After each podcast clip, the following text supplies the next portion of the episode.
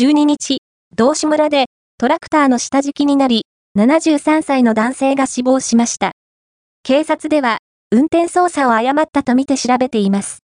大月警察署によりますと、12日午後6時頃、道志村にある国道413号の歩道につながる道路で、村内に住む山口米一さん73歳が、農耕車のトラクターの下敷きとなっているのを通りかかった人が見つけ、通報しました。